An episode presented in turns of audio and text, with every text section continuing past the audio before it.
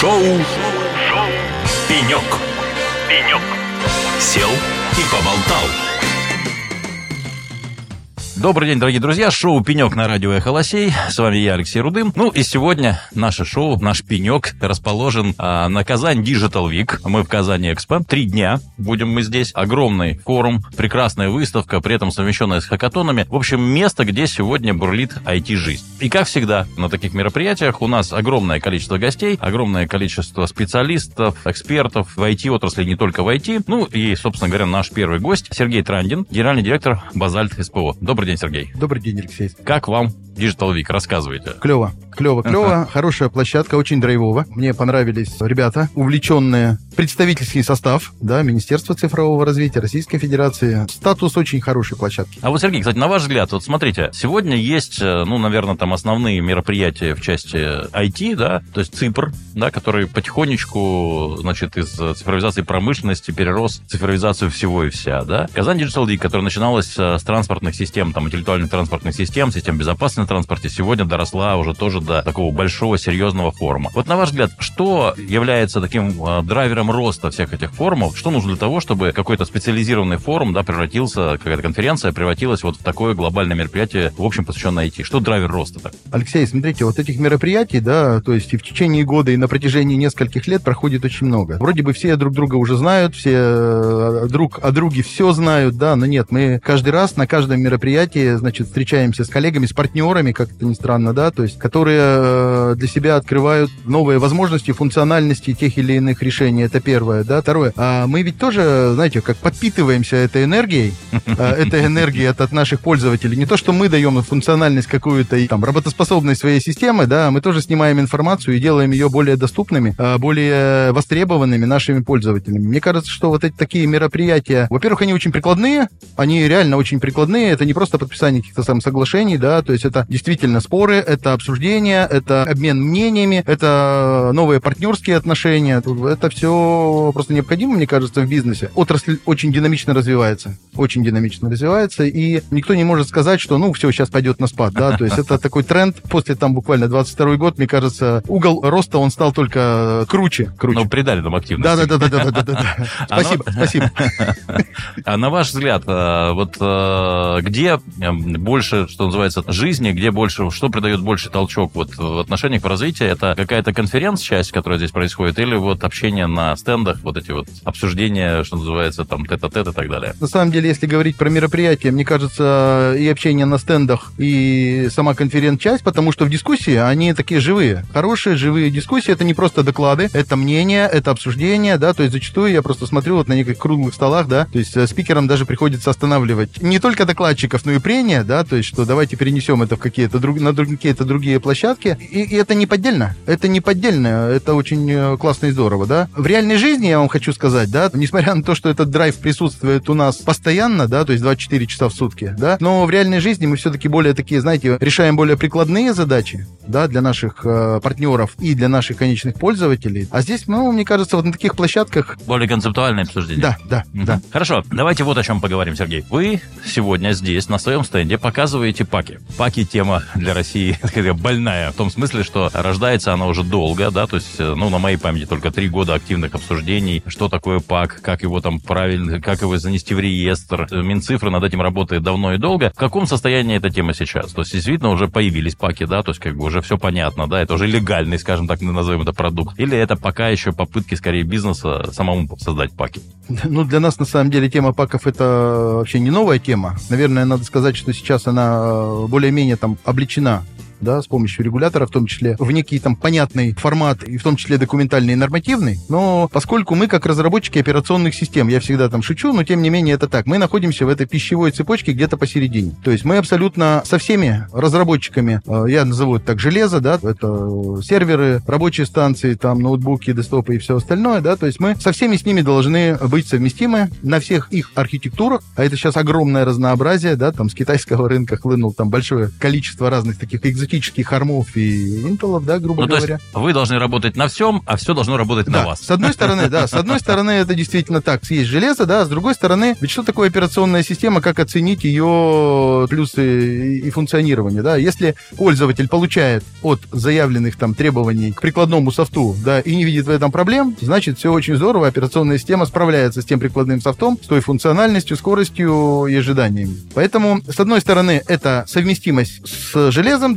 другой стороны, совместимость с прикладным софтом, да. И я считаю, что вот этот стек, да, он как раз и есть пак. Мгм. То есть заказчик получает некую коробку, да, и он не думает, как в дальнейшем ему, Одно совместить с другим. да, да, да, да, да, да, ну, не только совместить, ему дальше эксплуатировать это все. Ну, понятно. Ведь как раньше Мгм. было, да, то есть железо мы меняем там раз в 5 лет, операционная система меняется чуточку чаще, да, некоторые прикладные софты живут по 10 лет, а некоторые живут там по году и дальше через точку некоторые версии, да. Это не очень удобно заказчику. И поддержка. Поддержка самое главное, да. А когда он получает некое устройство там в одной коробке, на мой взгляд, что многие, по крайней мере, крупные заказчики сейчас об этом говорят серьезно и видят в этом ценность. Появился реестр, да, это очень здорово, и у нас, честно, добавилось работы. То есть, если раньше это были такие инициативы со стороны субъектов, с каких-то ведомств, да, то сейчас такая системная работа. Мы видим активность со стороны не только производителей, но и интеграторов в том числе, которые на своей стороне этот пак формируют. Ну, а кто как раз вот поддерживает этот пак? То есть пак, по сути, становится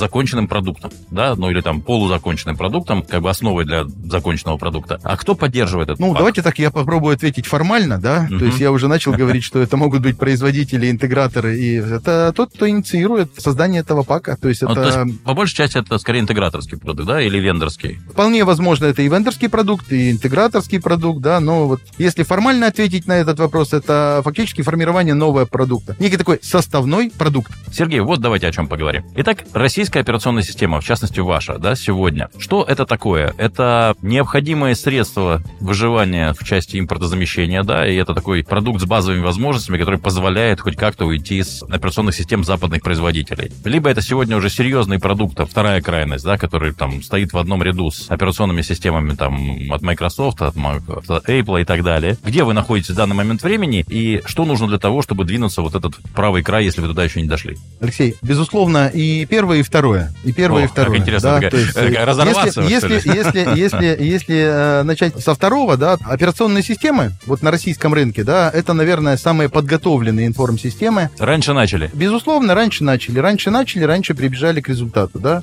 Да, я могу сегодня сказать со всей уверенностью, да, что мы находимся в рынке. Наши операционные системы, они не только с точки зрения необходимости замещения, там, регуляторика и все остальное, да, за нас голосуют реальные клиенты. Это для нас очень важно. Если мы посмотрим, как поменялся рынок за два года, да, мы говорили, что в основном это органы власти, которые вот в эту регуляторику попадают. Не, на сегодняшний день это коммерческие организации. Коммерческие организации, которые честно голосуют за э, операционную систему Альфа. Да, то есть если она функционально будет плохо, да, рынок достаточно конкурентен на сегодняшний день. Порядка, по-моему, 15 операционных систем находится в реестре. Это первое. Второе. Компания Базальт СПО выпускает не реестровые продукты. Это такие, знаете, э, фишечки. Значит, и из наших репозиториев, из нашей инфраструктуры другие компании выпускают очень интересные решения, которые на рынке также востребованы. Модно, молодежно, говорят они, да?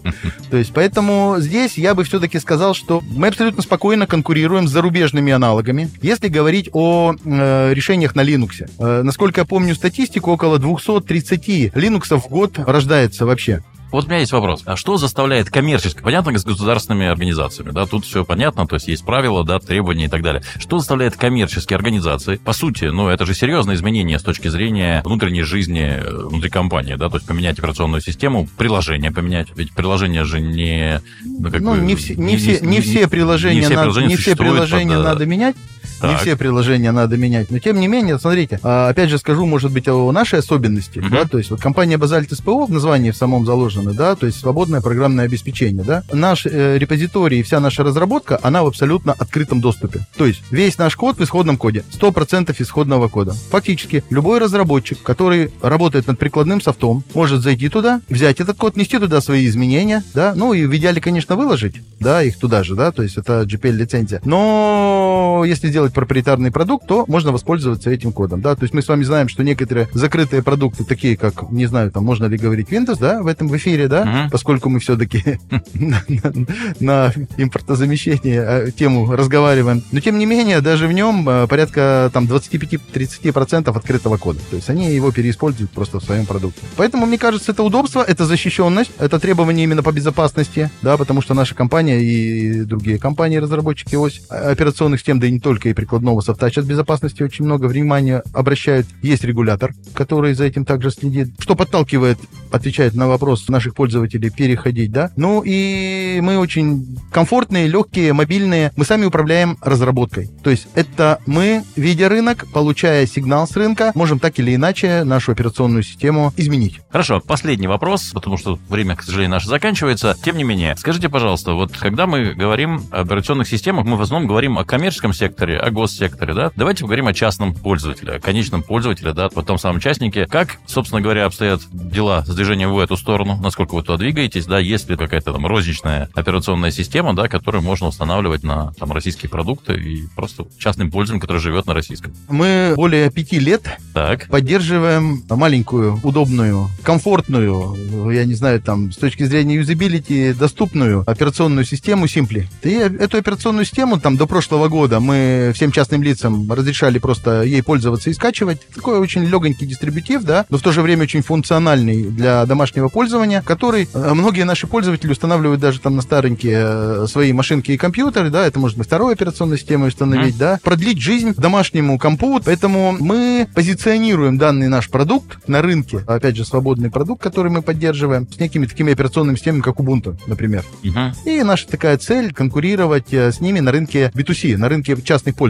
А В прошлом году мы пошли чуть дальше, и мы этот продукт с обязательными, ну, на наш взгляд, востребованными малым и средним бизнесом, прикладными софтами сделали более доступный и совместимый, да, стек. И разрешили его пользовать тем компаниям, которым не нужен реестр. И они абсолютно свободно могут устанавливать для пользования внутри индивидуальных предприятий, частных, небольших, малых предприятий, значит, эти продукты их использовать. Но связано это с тем, что предыдущий их партнер сделал им сложности в России. Мы считаем, что мы вот здесь вне какой-то политики и конкуренции, да, мы скорее делаем продукт для пользователя. Вот это для нас очень важно. Неважно, в какой части он находится, да, в России, в Казахстане, в Беларуси, в Бразилии. Э, Кстати, у нас есть э, за рубежом очень неплохие отзывы как раз о продукте Simply. Э, Наши коллеги, партнеры проводят целые мероприятия на вот именно вот этом открытом продукте. Ну что же, Сергей, спасибо большое. Остается вам пожелать удачи на вашем пути, да, чтобы были не только симпли, но были еще и высокоуровневые системы. Я очень надеюсь, что мы действительно, там, наша IT-сфера, да, то есть как бы наше IT-оборудование, IT-продукты, да, ну, действительно будут хорошими, мощными участниками глобального рынка.